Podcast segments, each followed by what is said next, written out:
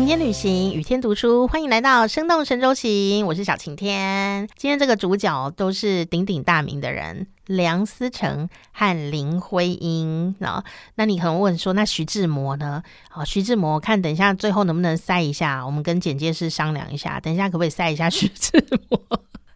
说到梁思成跟林徽因啊，我今天要用另外一个角度来说他们啊，他们呢，呃，撇除了爱情故事这件事情之外呢。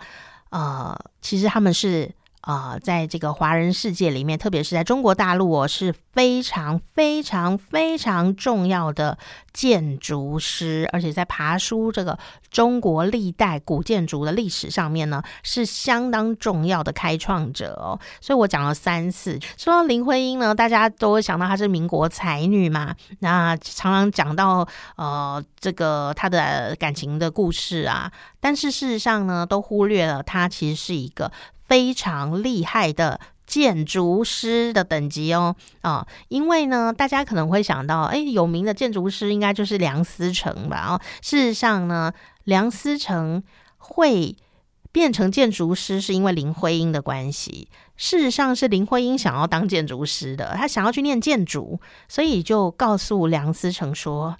你也来念建筑吧。于是梁思成就听了，觉得很有道理。那时候林徽因啊是这样告诉他，因为梁思成说：“我为什么要去读建筑呀？”两个人要去美国宾州大学读书嘛。哦，那林徽因就告诉梁思成说：“啊，因为呢，建筑啊，啊，它是艺术和工程的完美结合，它是这个石头的史诗，凝固的音乐。”哇，听了以后就觉得超美的，这一定要去做这件事情哦。所以呢，他们两个就展开了他们的建筑学习之路。可是呢，就有一个小插曲，因为建筑师们在养成过程中，在当年常常都要晚上画图哦。但是呢，林徽因是个女生啊，所以不是很方便。因此当年呢，哦，在读书的时候啊，这个建筑系是故意不收女生的，就怕有危险嘛。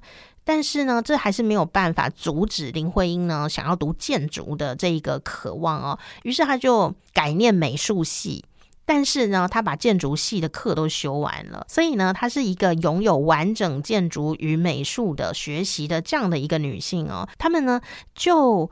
呃，在这个考察之路上呢，啊，为这个神州大地的建筑界啊留下了相当多的贡献。特别呢，就是来到了山西这个地方哦，哇，他们去山西的时候呢，发现了哦许多的古寺啊，还有这个古塔，他们都是木质的建筑哦。那当年呢，学者哦就说啊，哇，这个其实。神州大地上呢，已经啊没有唐朝呃时代的或更之前的这个木建筑了，所以呢，梁思成他们就不相信，他觉得怎么可能呢？当时还有人说，你现在如果要看唐代的那个时期的木建筑的话，这种寺庙的建筑啊，你就必须要到日本的奈良古都哦。那他就想，怎么可能呢？我们这个。大陆这么大一块地，怎么可能就没有？他就开始呢，按图索骥哦，就开始这个寻宝的过程哦。哦，所以呢，为了要呃证明呢这件事情啊，这两个人可是吃尽了苦头哦。大家可别想说他们可以坐高铁、坐飞机，没有哦。那时候有时候是骑着小毛驴，然后呢，呃，这样颠颠簸簸的，然后住在一些呃不是很好的房间，有时候还有小臭虫啊这样的房间里面啊，他们呢，呃。来做这些考察哦，并不是特别浪漫，但是两个人在一起做喜欢的事就很浪漫哦。这一次偶然的机缘之下呢，在敦煌一百一十七号的洞窟当中，梁思成呢就发现了啊一张呢唐代的壁画《五台山图》啊，上面呢就画了佛教圣地五台山的全景。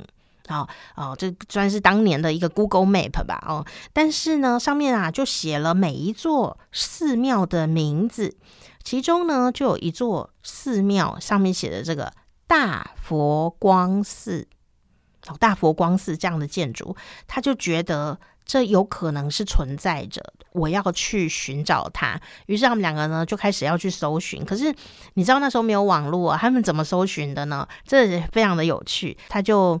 呃，千里迢迢的去啊，那有时候呢，他们会呃写信啊，写信寄给没有人收的地方，是什么意思？就写说，哎，当地最厉害的照相馆，好，他就写，然后寄去。那邮差也真好，就给他寄到那个当地最厉害的 照相馆。好，拿到了以后呢，啊，照相馆就说这封信，说，哎，请你帮我拍当地有没有什么木塔。哦，或者是这个寺庙啊，他们就这样子，呃，得到一些比较好的、肯定一点的资讯哦，真的是非常的有冒险心哦。那这个后来呢，的确哦，被他们找到了这个山西的五台山佛光寺，它这是唐代的建筑、唐代的雕塑哦、唐代的各方面的呃壁画哦，历史的价值跟艺术价值都相当的高，还被人家称为是四绝这样哦。那就是这样的一个呃信念。吧，在这个根本没有人相信的时代，然后也没有什么太多的证据，但是他们就相信这个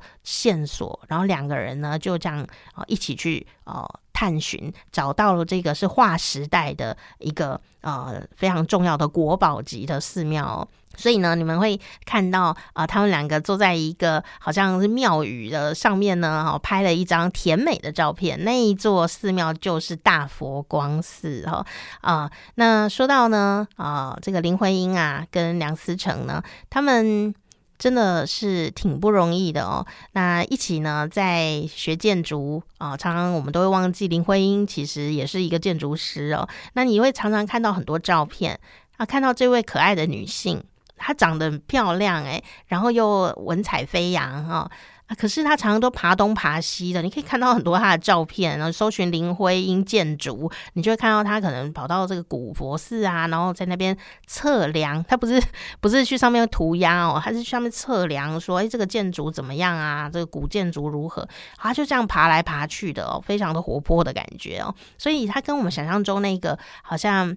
只会呃写诗写文谈恋爱的林徽因，可是完全不一样哦的这样的一个形象哦。还有一点特别的要跟大家分享的事情，就是说，呃，在那个年代啊，去做这样的考察啊，我们会考虑到说，哇，林徽因是个女生啊，真是很不容易。事实上呢，对于梁思成来说，这些漫漫长路非常的更不容易。为什么呢？因为在他们两个呢，呃，开始准备要谈恋爱的时候呢，啊，事实上呢。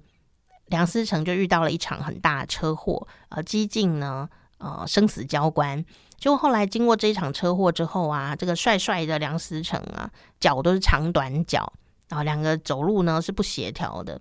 那也因为车祸的关系，他的脊椎是终身呢都相当的痛苦。所以大家如果把这样的一个生理的痛苦啊放到呃他的考察里面，你就会发现他伟大的地方呃在哪里。如果是我的话，我真的就是连复健都可能 很困难。但是他们可是走遍大江南北，到处的去考察，然后测量啊，啊，去发掘哦，啊，非常的呃令人钦佩的一段爱旅哦，啊，那当然呢，啊，我还是要说，林徽因虽然如此的聪明哦，那伶俐呢，她也是遇到了跟我们大家哦一模一样的一些困难哦。比方说呢，呃，这个梁思成啊，会跟林徽因啊在一起，有一个重要的人物就。是梁爸爸，梁爸爸是谁呢？就是鼎鼎有名的梁启超啊，是梁启超看上了林徽因呢？哦，不是那一种的，不要想歪哦。就是梁启超啊，发现了十四岁的林徽因啊，是他好朋友的女儿嘛，他一看就觉得这个人就是要当我儿媳妇儿啊，这个人就是要当我儿媳妇儿，所以呢，他就。很努力的，希望梁思成啊加油一点啊！你这样配不上这个女生啦，所以爸爸担任一个推手很重要的角色。可是你可能想说，那就是一个未来的公公啊，应该就是很顺利，两个人就要结婚了吧？哎，没有，除了中间呢，啊，穿插了这个浪漫的大诗人徐志摩啊出现呢，来搅局，差点被他当程咬金了哦。后来又出现什么呢？所有的女生最害怕、最呃不可预期的就是婆婆跟大姑、小姑，然后台湾有这个独孤社团 啊。当时呢，呃，这个梁思成啊，他受伤了嘛，所以呢，这个林徽因都在旁边啊照顾他。哎，可是呢，这好像不太符合古人的那种官家小姐的规矩哦，觉得这实在是啊太不不合体统了。所以因此呢，在当时梁妈妈啊是非常的不喜欢林徽因的，非常不喜欢，不喜欢到什么呢？不喜欢到啊。妈妈呢都要过世了，都要咽下最后一口气，还不愿意放过林徽因这件事情，所以呢就告诉啊这个梁姐姐说啊啊以后就是哦不要让她进家门，然后就讨厌她这样子。当时也因为这样子的一个很不舒服的相处，让这个林家和梁家呢啊两个好像不是很愉快。那当然呢，林家人也不是塑胶哦，所以呢他们就觉得说那也不要不要啊，有什么了不起？